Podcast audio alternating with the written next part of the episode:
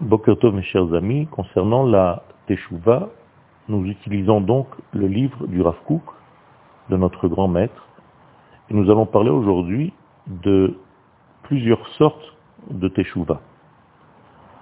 En réalité, la Teshuvah se trouve dans trois programmes différents.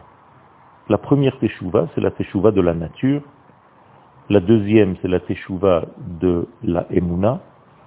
Et la troisième Teshuvah, c'est la Teshuvah du cerveau, de l'intellect humain. Donc la première Teshuvah, c'est la Teshuvah du corps. Qu'est-ce que la Teshuvah du corps? Eh bien, c'est une Teshuvah qui vient après avoir affaibli le corps. Si quelqu'un se conduit dans sa vie contre les lois de la nature, contre les lois de l'éthique normale, de ce que la nature lui demande pour ne pas affaiblir son corps. Par exemple, lever du poids d'une manière adéquate et ne pas forcer son corps à faire quelque chose. Faire attention comment nous procédons pour faire tel geste et tel autre geste. Mais tout ceci, ce sont des fautes inhérentes au corps humain. Et sur ces fautes qui correspondent au corps humain, il faut faire aussi une teshuva, c'est-à-dire revenir aux véritables lois du corps, de la nature, et se conduire d'une manière telle que les maladies et toutes les douleurs disparaissent de l'homme au maximum possible.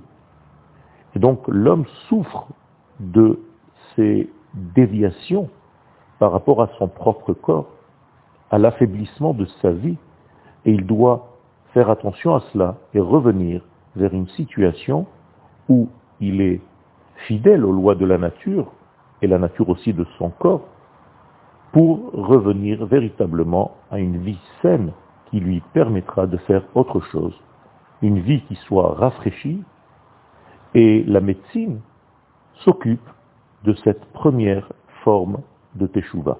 Bien que la médecine ne soit pas arrivée encore au sommet de cette médecine, puisque l'homme continue encore de mourir, bien en réalité, l'ultime degré, c'est d'éradiquer la mort.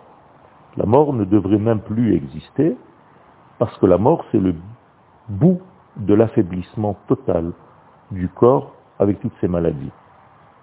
Le rat donc s'occupe pas seulement d'une teshuva au niveau de l'esprit, mais d'une teshuva d'abord et avant tout au niveau du corps humain, de ne pas affaiblir ce corps, de faire attention, de faire les choses convenablement pour respecter les lois mêmes de la nature de son propre corps.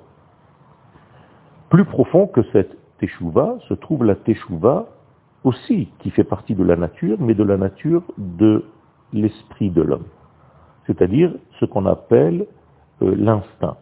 Il faut aussi que dans ce degré de l'homme, qui fait partie de sa nature, il fasse attention, car nous tombons généralement dans des fautes qui sont en dehors de notre système. Dès que nous dévoyons, dès que nous sortons de la voie de notre propre système de réflexion, d'être, de vie, eh bien nous perdons un peu le sens de la droiture et le cœur commence à avoir mal. Par exemple, ne pas mentir, par exemple, ne pas trahir son degré essentiel à soi-même.